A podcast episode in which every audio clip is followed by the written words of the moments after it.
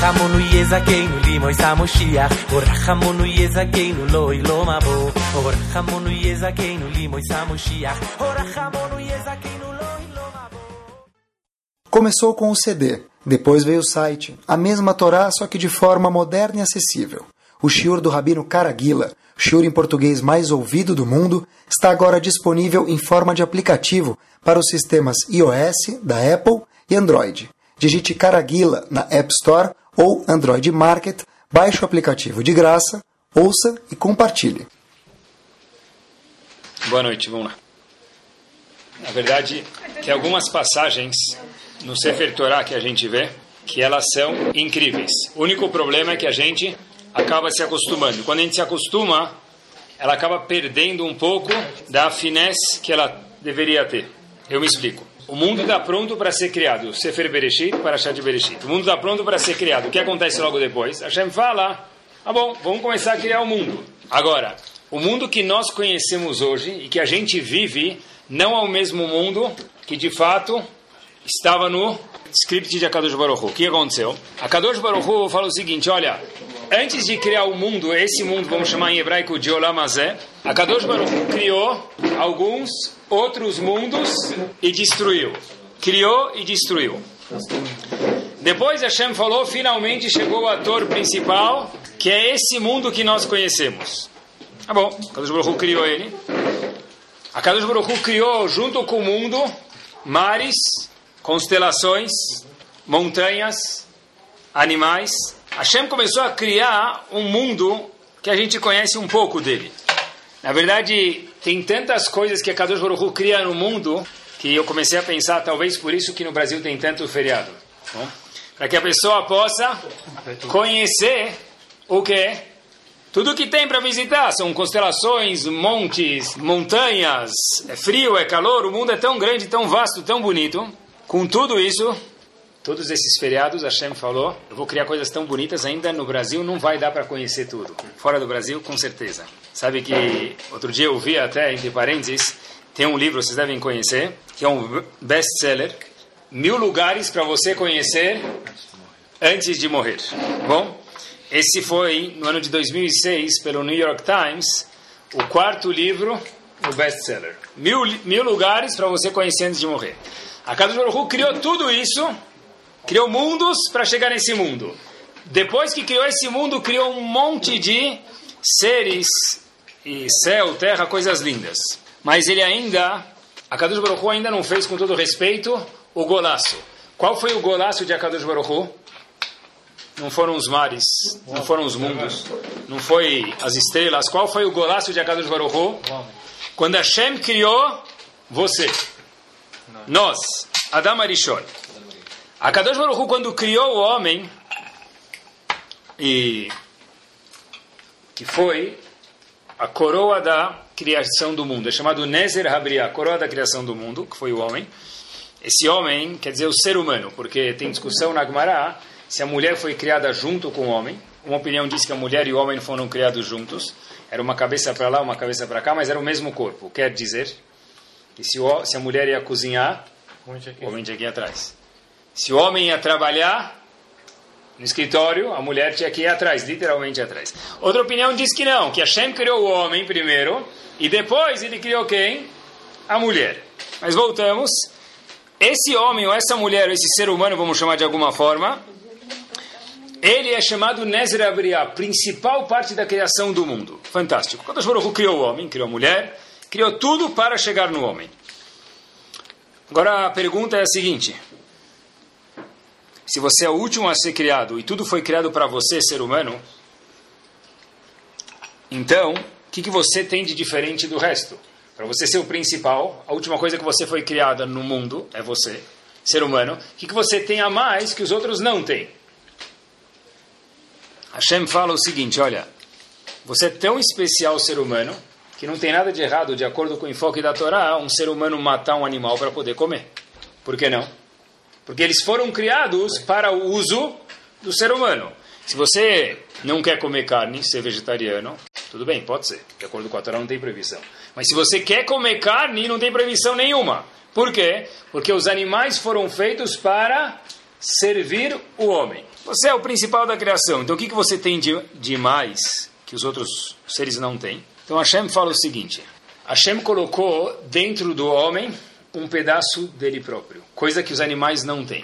O homem e a mulher, ser humano, tem algo que ninguém mais tem na criação. Por isso que ele foi o último a ser criado, ele foi o golaço de Akadosh Baruch de alguma forma ou outra, dizendo com respeito. Está escrito na Torá, Vaipach Beapav Nishmat Chaim.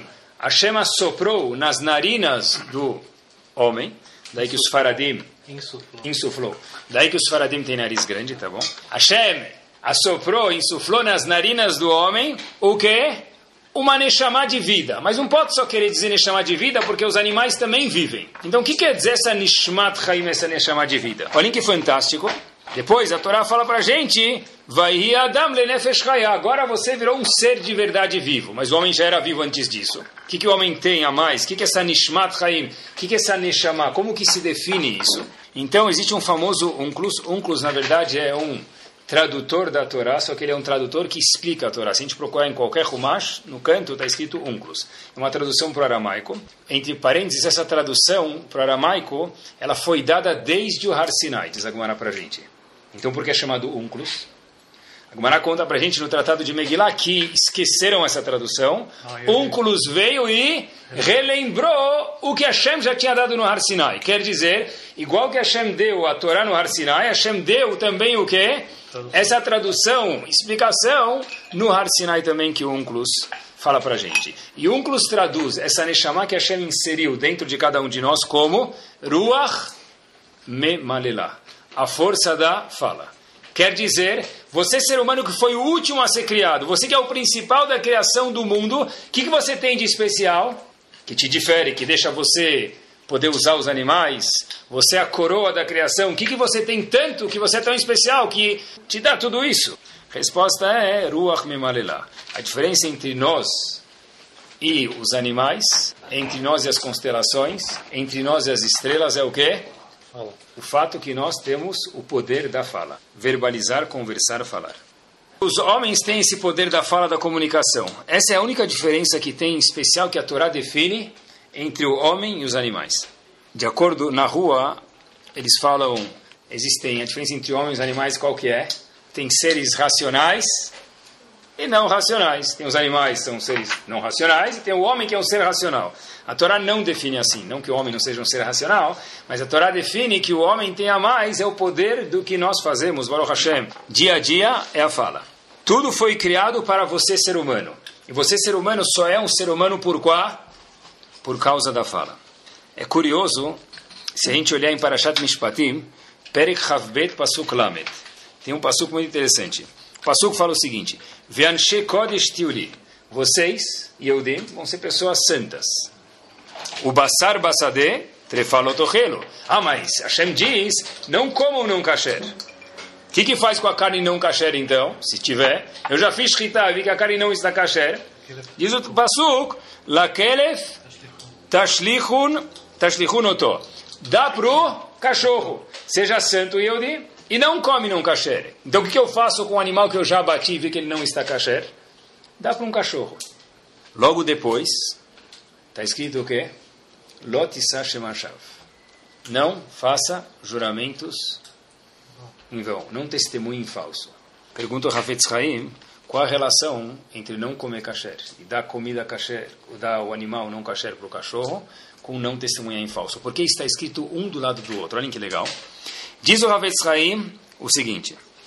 A Gemara fala para a gente, no Tratado de Psachim, página 118, o Rav Sheshet fala a seguinte quote. Quem fala ou escuta um Lachonará, diz Agmará, deve ser jogado para os cachorros, fala Agmará. Uau, que forte. Só porque eu falei, só porque eu escutei um Lachonará, vão me jogar para os cachorros? Diz Agmará que sim. O que, que tem a ver Lachonará com hot dog? Porque quem fala Lachonará tem que ser jogado para um cachorro. Então Agmará fala o seguinte, entre parênteses, hoje em dia, ser jogado para um cachorro não seria um insulto, né? A Gemara foi falada faz um tempo atrás. Hoje dia, ser jogado para um cachorro é chique, né? Vocês nunca escutaram a Band News? Não, tá, estou mais informado que vocês. Fui procurar um pouquinho. Muitas vezes está na Band News, na notícias. De repente, eles só, eles só colocam isso porque vende. Então, tem um psicólogo de cachorros. Ele aparece alguns minutos por dia. Eu anotei algumas perguntas que fizeram. Eu fui arrecadando com o tempo que eu escutei no. Eu falei, uau, talvez eu perdi algumas, me permitam, mas olha. Uma pessoa ligou e deixou a mensagem, ele responde em rádio nacional. É uma rádio famosa. Tem um cachorrinho chorando todo o tempo para ganhar atenção. E pergunta à dona do cachorro o que se deve fazer com o cachorro. Uau. O outro perguntou, me permitam, duas, três quotes, tá? O outro perguntou o seguinte: Olha, eu tenho um cão, eu vou comprar mais um cachorro. Eu estou preocupado que ele vai ficar com ciúmes. Como é que eu faço para o meu cão não ficar com ciúmes? Qual foi a resposta? Bom, eu não vou contar a resposta para você. E a outra pessoa, olhem essa, olhem essa. Eu tenho um Rottweiler de três anos. Ele está ficando muito agressivo com as crianças. Eu já conversei com o cachorro e não adiantou. O que, que eu faço? Pessoal, imaginem só se algum avô de cada um de nós estivesse no carro escutando isso. Como assim? Está psicologia de cachorro numa rádio nacional? Então, hoje em dia, seria um elogio talvez ser jogado para o cachorro. Mas na época da Torá não era. Então a Torá fala, olha, se você escutou Lachonará, voltamos, ou falou Lachonará, merece ser humano ser jogado para os cachorros, assim diz o Talmud.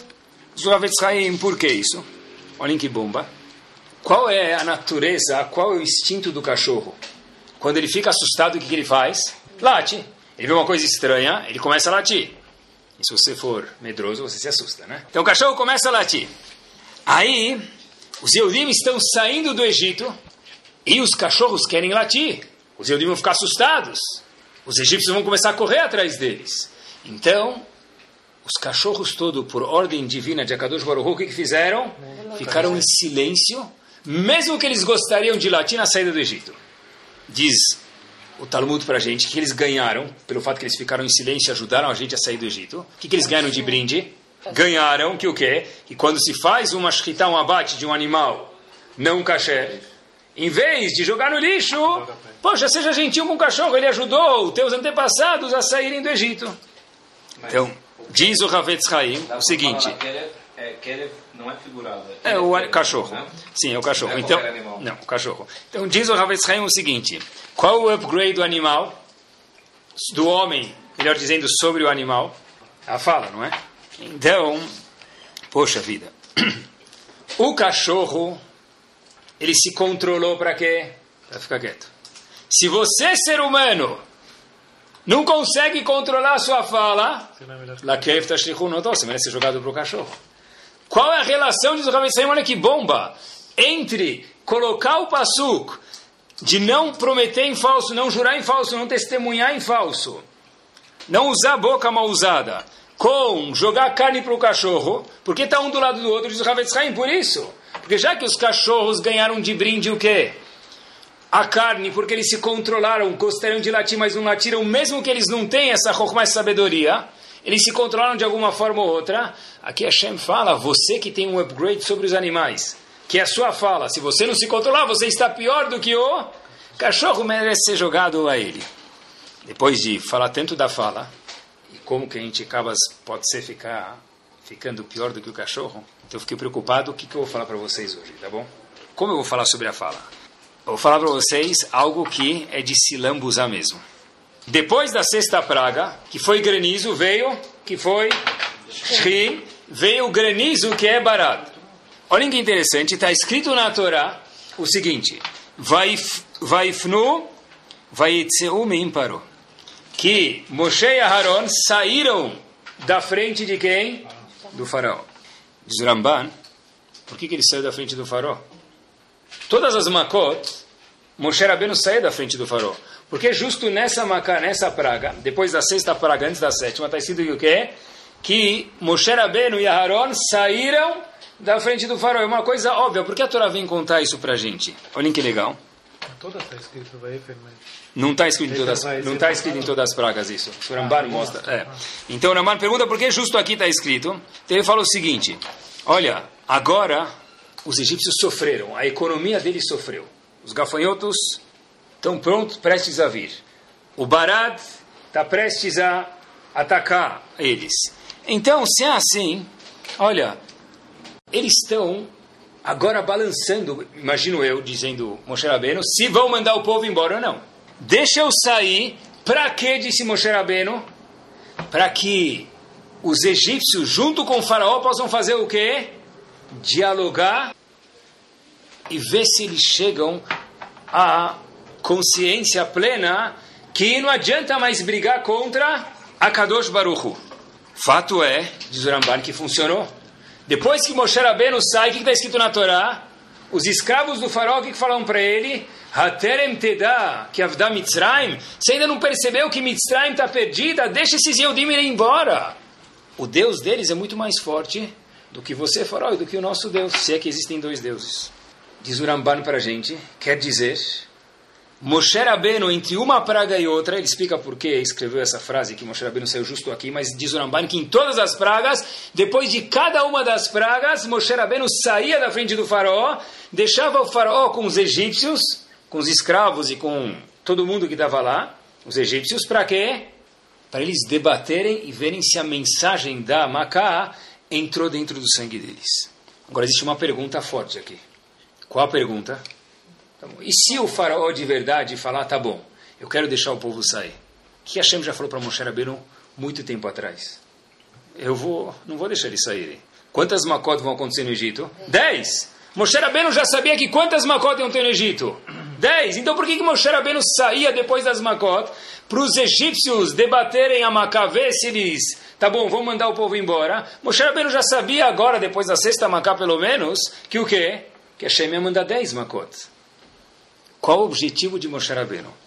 O Rosh Shiva de Hebron é chamado Rav Broi de Zichron Libraha, ele fala o seguinte, tem um livro chamado Samderech, ele faz uma observação sobre esse Ramban, ele fala o seguinte, você tem razão, no bastão de Moshe Rabbeinu estava escrito as dez makot. Moshe Rabbeinu escutou que teriam que haver dez makot. Então, para que debater? Debater para quê? Ele já sabia que os egípcios não iam deixar, já sabia o fim da história. Diz ele que a gente aprende desse Ramban, que se eles soubessem se comunicar, Hashem ia fazer o quê? Mudar a história. Olha que bomba! Se Moshe Rabbeinu saiu, é porque tinha um objetivo. Se os egípcios chegassem e começassem a conversar com o faraó e falassem, sabe o quê? De fato, de fato o faraó, o Deus dele é mais forte. E se o faraó concordasse, a história teria mudado. E no ceder de Pesach, quantas macotas iam ter? Seis, cinco, oito, não dez. A musiquinha que as crianças cantam seria um pouco menor, o ceder terminaria mais cedo.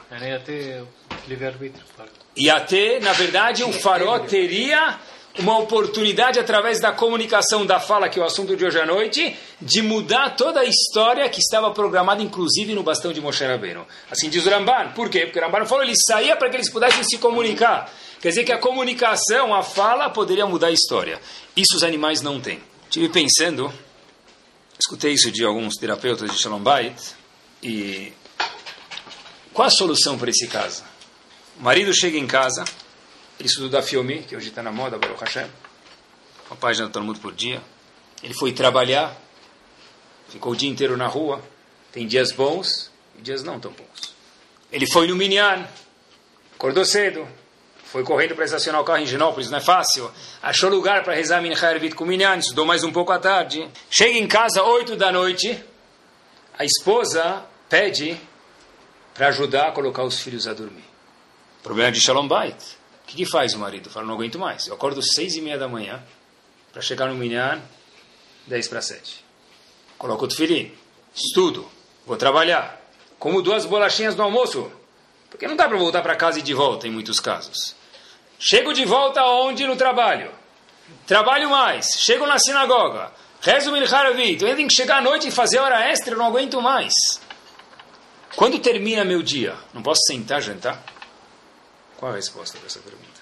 Vou fazer mais uma ou duas perguntas para vocês. Eu já escutei o pai ou a mãe. Às vezes tem divergência sobre isso, que fica um pouco mais difícil, mas não faz mal. Eles falam o seguinte, sabe? Eu não acho certo que meus filhos não ajudem a tirar da mesa principalmente no domingão, que a nossa querida ajudante está de folga. Então acho que eles podiam ajudar. E a esposa às vezes fala que não. Eu acho que eles não precisam saber ajudar. Ou pode ser que os dois concordem que eles querem ajudar. O que, que faz? Às vezes o marido fala, eu quero ir para a montanha, na, na, esquiar nas férias. A esposa fala, eu quero ir para a praia tomar sol nas férias. O que, que faz? Os dois têm direito. Comunhão de bens, metade de cada um. Tá bom? O ar-condicionado dá para fazer no carro o quê? Um 18 graus, outro 30 graus. Mas nas férias, ainda não inventaram isso, que vai o marido para um lugar a esposa para o outro. Não é? Na casa que um filho tira, outro não tira. Não funciona isso, não é? Que o que que faz então? O que que faz? Como que faz? O marido chega em casa às oito ele fala, não aguento mais. Esse meu dia termina o quê? Meia-noite? Boa pergunta. O que se faz nesses cenários? O que, que se faz?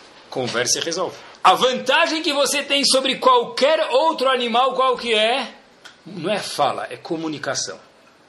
O Ramban disse para gente que é mudar a história do Egito. E pode mudar a história de uma casa. Qual a resposta? É o marido que tem que ajudar ou a esposa? Não existe resposta. Esse é o mais legal de tudo. É que tudo depende da pessoa saber o que é dialogar. Olhem que curioso. É? Grita, é, gritar ajuda por alguns segundos. O outro fica quieto, aí quando começa a, grita de, a gritaria de volta, né? É isso, até que decibel. Eu vi uma pesquisa, olhem que curioso, e por que é importante falar de comunicação hoje no século 21, pessoal? Eu vi uma pesquisa nos Estados Unidos, essa pesquisa é, é fácil de comprovar que ela é verdadeira. Eu vi de uma, de uma fonte que ela é verdadeira, mas é muito fácil de comprovar que ela é verdadeira. Fiquei até assustado que o número é baixo. Mais de 50% das pessoas prefere ficar com os amigos no celular do que os amigos ao vivo. Perguntaram para muitas pessoas: o que você prefere? Ver tal pessoa ao vivo ou ver ele, entre aspas, conversar com ele, dialogar com ele em qualquer forma de comunicação via celular, seja WhatsApp, seja alguma outra coisa, que não tete a tete, ao vivo. A maioria falou qual a pergunta, inclusive jovens, eu prefiro muito mais ver meu amigo, entre aspas, via celular. Por que, por que ver? Muito, às vezes quando você vê, você nem tem o que falar, via celular vai muito mais. Escutem só essa. Essa não preciso nem contar para vocês qual é a resposta da pergunta. O que, que você prefere? Questionaram. Uma semana sem a sua esposa, ou uma semana sem o seu marido, ou uma semana sem o seu celular. A resposta que nós obtivemos é diferente do que, do que foi falado aqui. A resposta que, que obtivemos qual que é, pessoal? Uma semana sem esposa, óbvio, o celular vem antes. Uma semana sem o marido, óbvio que o celular vem antes. Pessoal, onde nós fomos parar? Se o que te faz especial é a comunicação e não precisa mais de comunicação, então você perdeu quase que a razão d'être, ser humano. Dialogar, falar, escutar, mas para dialogar é difícil. A maior dificuldade da comunicação qual que é? Eu tenho um monte de coisa para falar e quase nada para escutar. Vi um provérbio que Hashem criou no ser humano uma boca e dois ouvidos. Por quê? Para saber escutar mais do que falar. Normalmente é proporção inversa ou mais do que inversa. Falar tudo bem, mas escutar, quem tem paciência de escutar? E a gente escuta com os ouvidos, e como se escuta também, quando alguém está falando, com os olhos. Por isso que essa pesquisa do celular é triste. Porque para escutar alguém de verdade, como você escuta? Com os olhos. Está falando com alguém, eu não sei se vocês já passaram por isso, eu já passei muitas vezes. Você está conversando com alguém e a pessoa fala, está escutando? Aham. Uhum. Esse é o maior sinal do mundo. Hazako Baruch. Boa noite, a gente se fala mais tarde. Eu, pessoalmente, tenho esse problema. Eu não consigo falar com alguém que está fazendo outras três coisas. Se você não pode falar agora, tranquilo, você tem direito de estar ocupado ou ocupada. Mas comigo não dá para ter um diálogo. Para dialogar com uma pessoa, o que, que precisa ter? Ou escutar, mas também eu preciso te ver. Se mais que 50% das pessoas falam, olha, para mim, via celular, mandar o WhatsApp é melhor do que ver ao vivo, deixou muito a desejar a comunicação. Para conversar com alguém, exercício prático, você precisa pegar o celular e deixar ele de ponta cabeça, com o visor para baixo. E não adianta só isso, tem que deixar ele aonde? Silencioso. Porque se ficar no vibrador, o que, que vai acontecer? Cada vez que tremer aquele negócio, você vai dar uma levantadinha. Você está com o celular, não está comigo, isso não é comunicação. Comunicação é virar o celular de ponta cabeça e deixar ele no silencioso. Aí só posso fazer isso cinco minutos por dia. Esses cinco minutos se comunica. Os outros, faz o que você precisa fazer. Outro dia eu vi um pôster em inglês. Estava escrito o seguinte: Listen and silent are the same words. Listen, escutar, e silent, silêncio, são as mesmas palavras, mesmas letras. Olhem que bomba.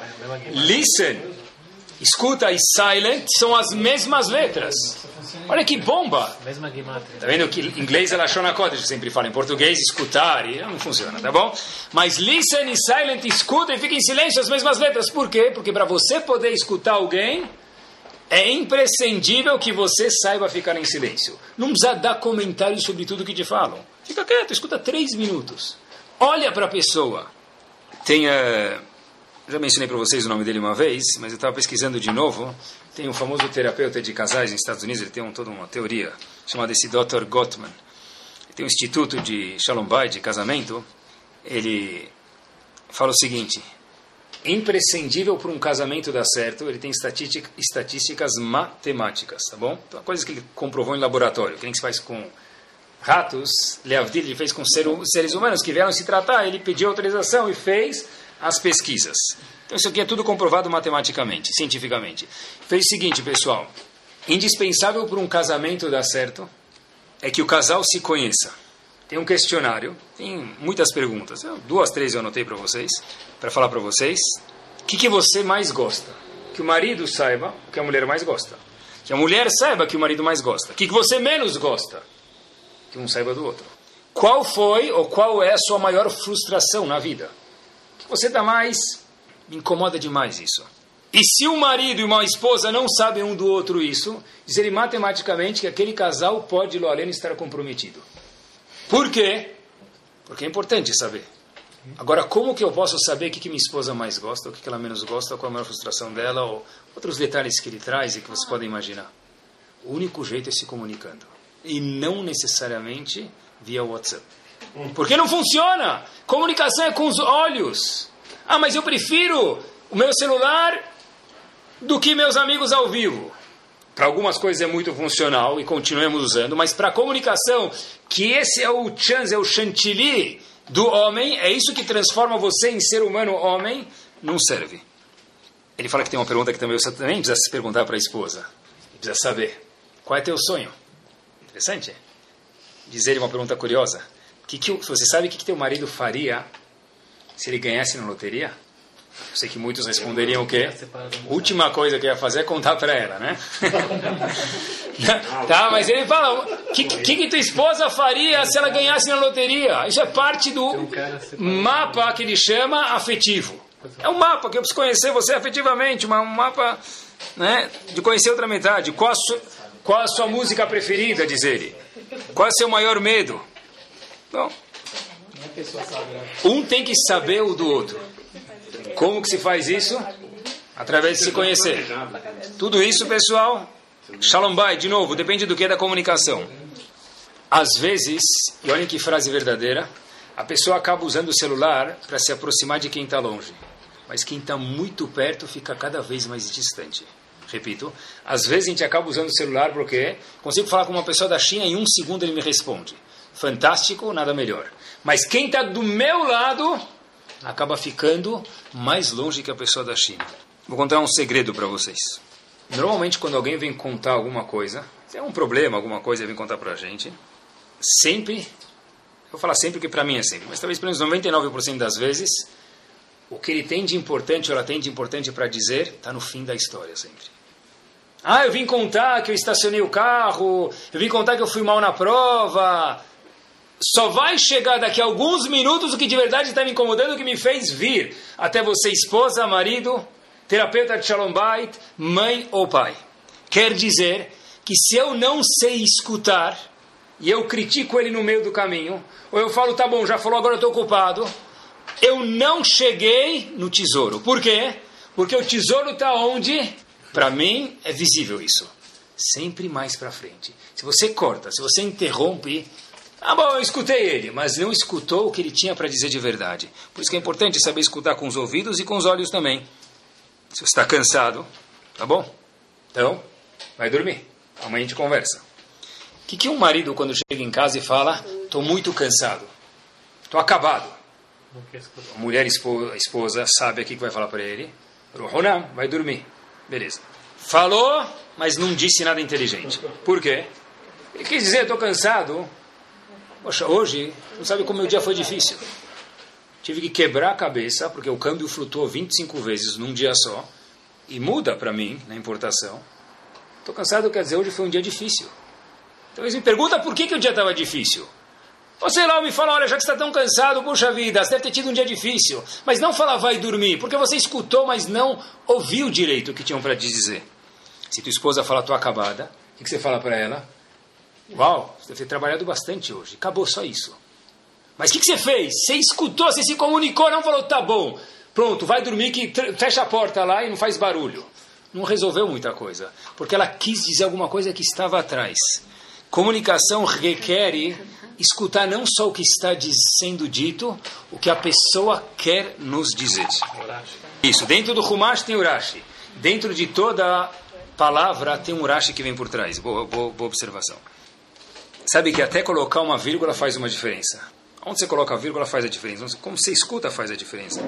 Vi uma frase e vou lê-la para vocês de duas formas. Escutem a frase. Se o homem soubesse o valor que tem, a mulher andaria de quatro à sua procura. Se o homem soubesse o valor que tem, a mulher andaria de quatro à sua procura. Dá para ler essa frase de duas formas. Depende de onde você coloca a vírgula, depende de como você escuta. A mulher vai ler da seguinte forma: Se o homem soubesse o valor que tem, a mulher andaria de quatro à sua procura. Não é? Assim vai ler a mulher. Como que o homem vai ler a mesma frase? Se o homem soubesse o valor que tem, vírgula, a mulher andaria de quatro à sua procura. A mesma frase está meshabeach, está louvando quem? Eu, homem, ou ela, mulher? Cada um vai ler de um jeito diferente. Se colocar uma vírgula numa frase faz diferença, se eu não sei escutar alguém, eu vou escutar tudo errado. Eu escutei, mas não consegui entender o que ele quis dizer de verdade. Coitado de um filho que tem um pai e uma mãe assim, porque é sofrido. Sempre que alguém fala, eu... na verdade eu estava brincando, tem alguma mensagem lá atrás. Quando a esposa fala para o marido, o marido para a esposa, na verdade eu não me importo que você fala assim comigo, não tem problema. Hum, tem uma dor lá atrás. Vou saber escutar isso. Quando um fala para o outro, ah, sabe o que? Tudo bem. Esse tudo bem está longe de querer dizer tudo bem. O que, que tem lá atrás? Tem um cômodo, tem uma verruga, tem uma espinha lá que está pinicando, está ardendo. Não é tudo bem. Se eu escuto, mas não sei ouvir, o que acontece? Não tive o poder da comunicação.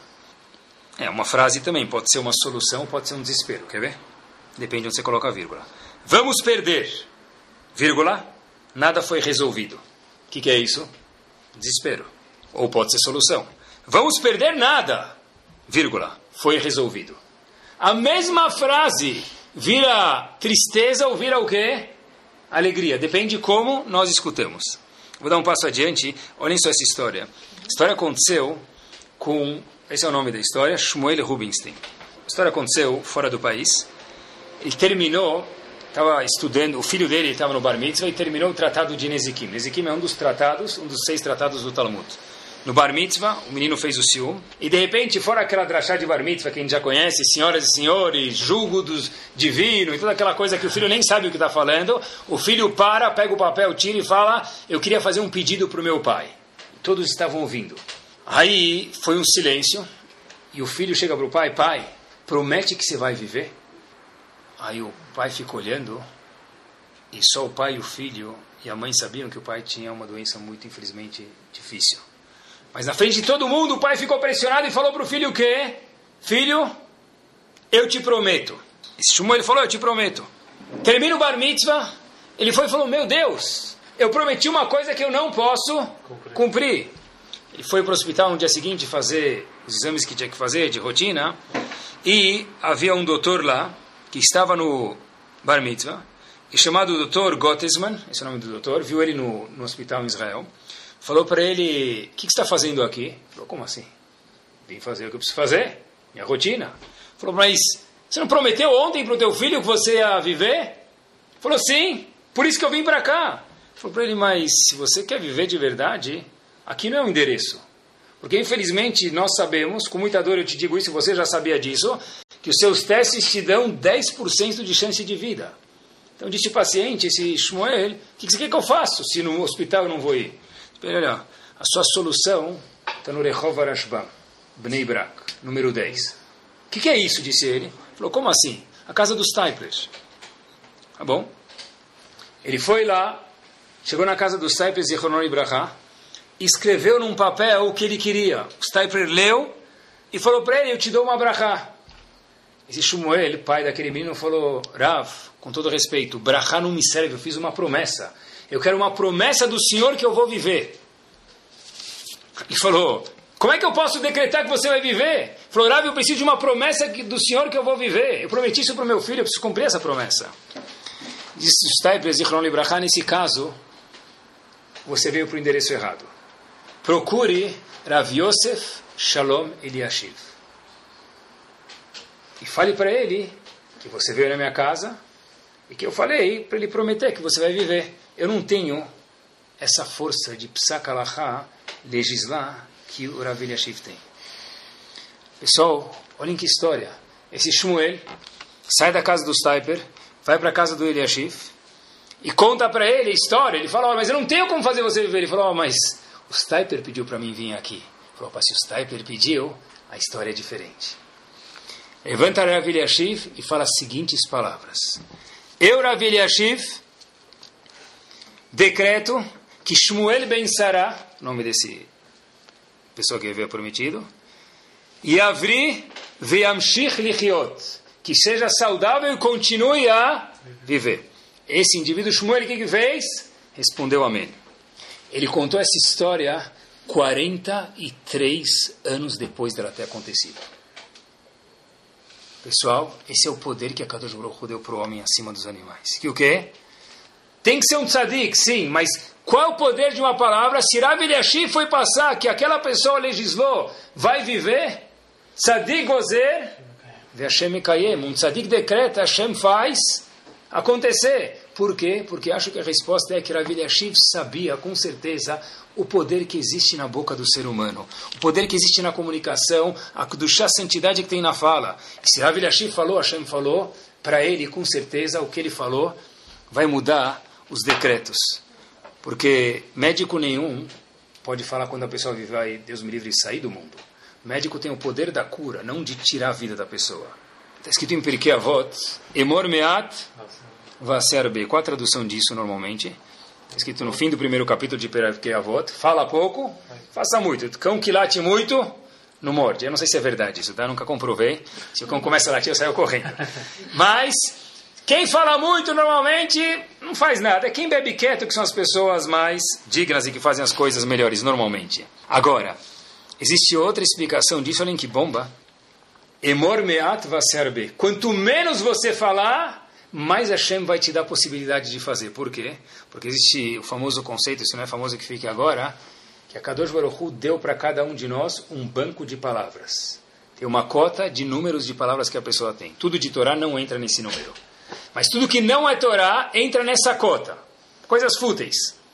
Quando acabar a cota da pessoa, além o que acontece? Ele cessa de existir.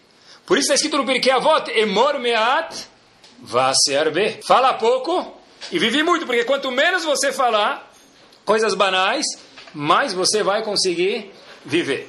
Talvez hoje as pessoas vão viver 240 anos, né? Porque a gente fala tão pouco, só escreve. Eu não sei se escrever no celular é descontado da conta, não sei isso, tá bom? Mas a pessoa tem que pensar o que ele escreve. E olha que interessante, a Gemara conta em Ktuvot, para a gente tratado de Ktuvot, o seguinte, por que nós temos cinco dedos na mão? Eu sei lá, porque se tivesse quatro, você ia perguntar, também ia perguntar. Porque a Torá pode perguntar tudo. Então a Gemara conta para a gente que cada dedo tem uma função. A Gemara traz, por exemplo, o dedinho, o mínimo, ele é feito para usar como a medida das pedras do roche, do peitoral do Kohen Gadol. E daí por diante, cada dedo tem uma função. Pergunta a Gemara, e por que o formato do dedo ele é pontudo assim na frente? Podia ser diferente. Porque é justo assim. Sei lá, nunca pensei sobre isso. Boa, momento de pensar. Porque o dedo da pessoa é dessa forma. Diz o Talmud para a gente o seguinte: davar agun. Se a pessoa escutar algo que não devia ter escutado, ele vê que vai entrar um papo furado aí. Vai começar a falar mal das pessoas, coisa não digna. E a Nia Hetzbiotav Beosno. Coloca o dedo no ouvido. Tampa para não escutar. Se a pessoa estiver falando alto, você vai tampar, que não vai adiantar nada. Então vai correndo, vai embora. Toda razão que nós temos o dedo com a ponta do formato que a gente tem, diz o Talmud para a gente, por quá? Para colocar o dedo e não escutar bobeira que sai da boca das outras pessoas. Diz o Talmud para a gente, nesses últimos minutos, do Shuri, quero me concentrar sobre isso. Mesmo tratado de Ktuvot, Amar Rav Hanan Bar Rav. Akol Yodim, todo mundo sabe, Kala Lama Todo mundo sabe que quando o noivo e a noiva vão no casamento, o que, que vai acontecer na noite de núpcias? Assim o Talmud. Ela, ainda assim, Kola Menavel Piv, toda pessoa que verbaliza o que vai acontecer, começa a falar sobre o assunto, que eles vão ter relações. O Motzi Davar Nevelami Piv, ele fala palavras não dignas, pessoal, escutem com quatro ouvidos. Assim diz o Talmud para a gente. Shivim shana, mesmo que essa pessoa, homem ou mulher, a Kadosh Baruch decretou para ele porque ele merece 70 anos de coisas boas, boas empregadas para a esposa, boa parnassá para o marido, facilidade na educação dos filhos, só alegria. 70 anos, uma vida. Diz o Talmud, infelizmente, nefach alavlerá. Um palavrão roda a mesa para o contrário. Ah, mas eu, todo mundo sabe o que a noiva vai fazer com o noivo noite de núpcia, sim. Mas, como dizia o Rav Israel Salant, não é tudo que nós pensamos que precisa ser dito. E nem tudo que nós dizemos precisa ser escrito. E nem tudo que nós escrevemos precisa ser publicado. E a bomba vem aqui. E nem tudo que é publicado nós, Yehudim, precisamos ler. Porque hoje em dia publicam tudo. Todo mundo precisa saber da vida de todo mundo. Né? Saber qual a cor da meia dele, o que ele comprou de novo na casa, para onde foram, que carro alugaram nas férias. Quem falou que você tem que saber de tudo isso? Diz o Talmud de novo, pessoal. Uma palavra suja, um palavrão, tem que ser erradicado de um vocabulário. Não tem que rir quando um filho fala, um palavrão.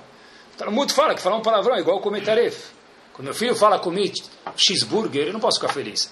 Você tem que lembrar o conceito aqui, que se a fala que é o chance do homem, o palavrão é algo grave demais.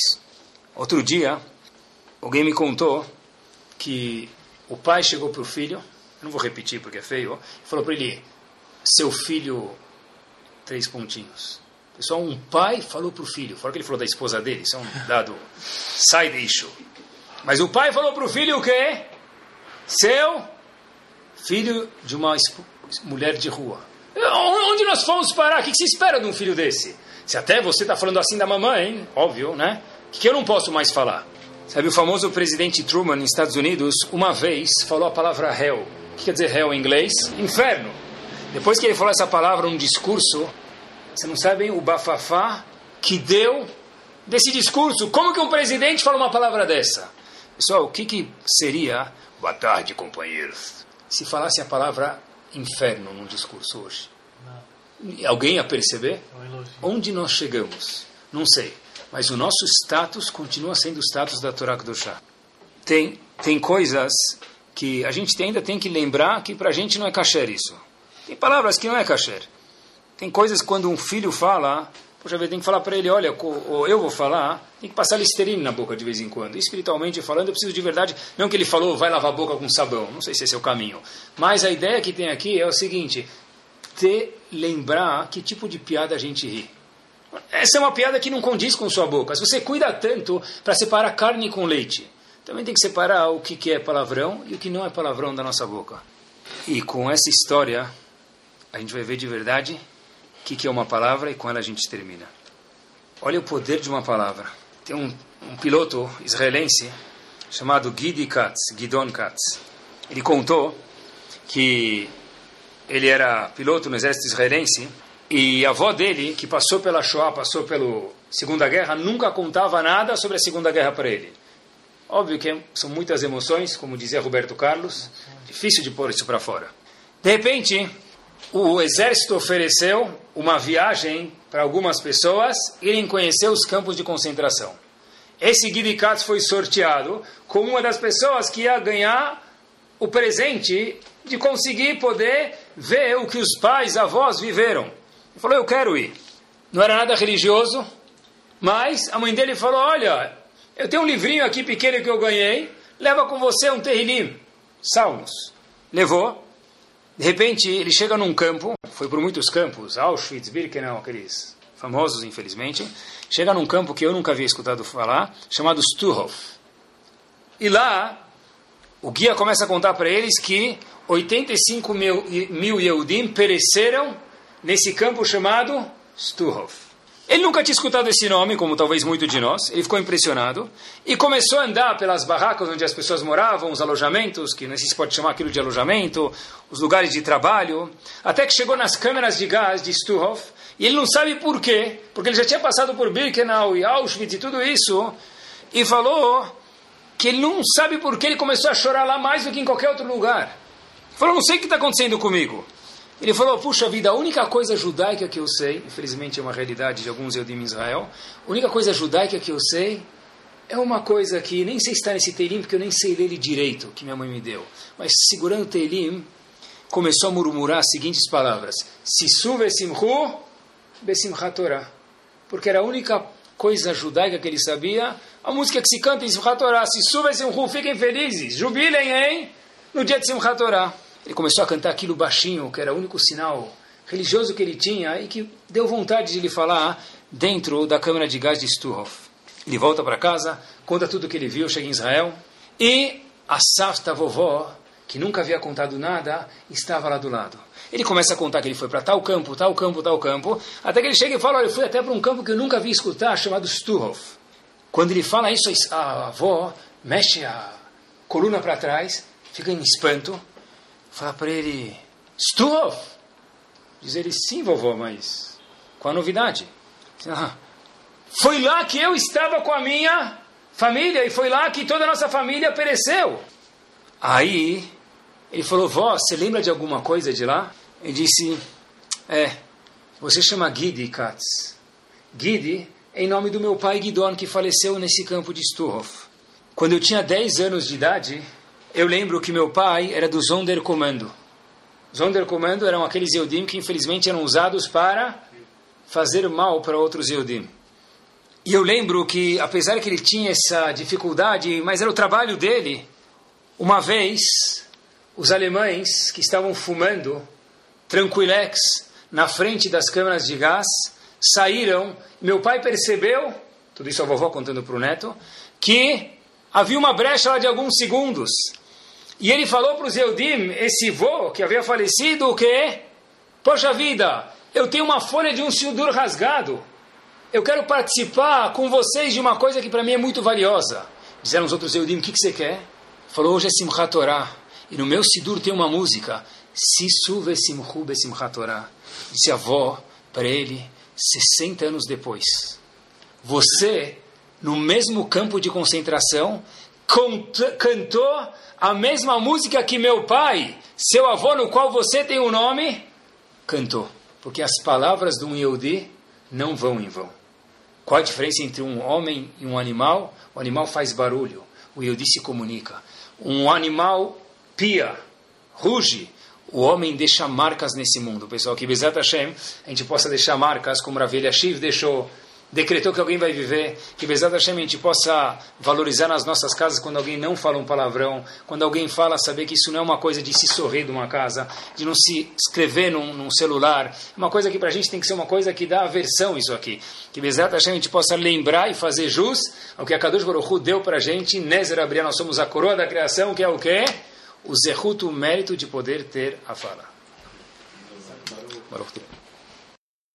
Sound desde 2001, aproximando a Torá dos Yehudim e de você.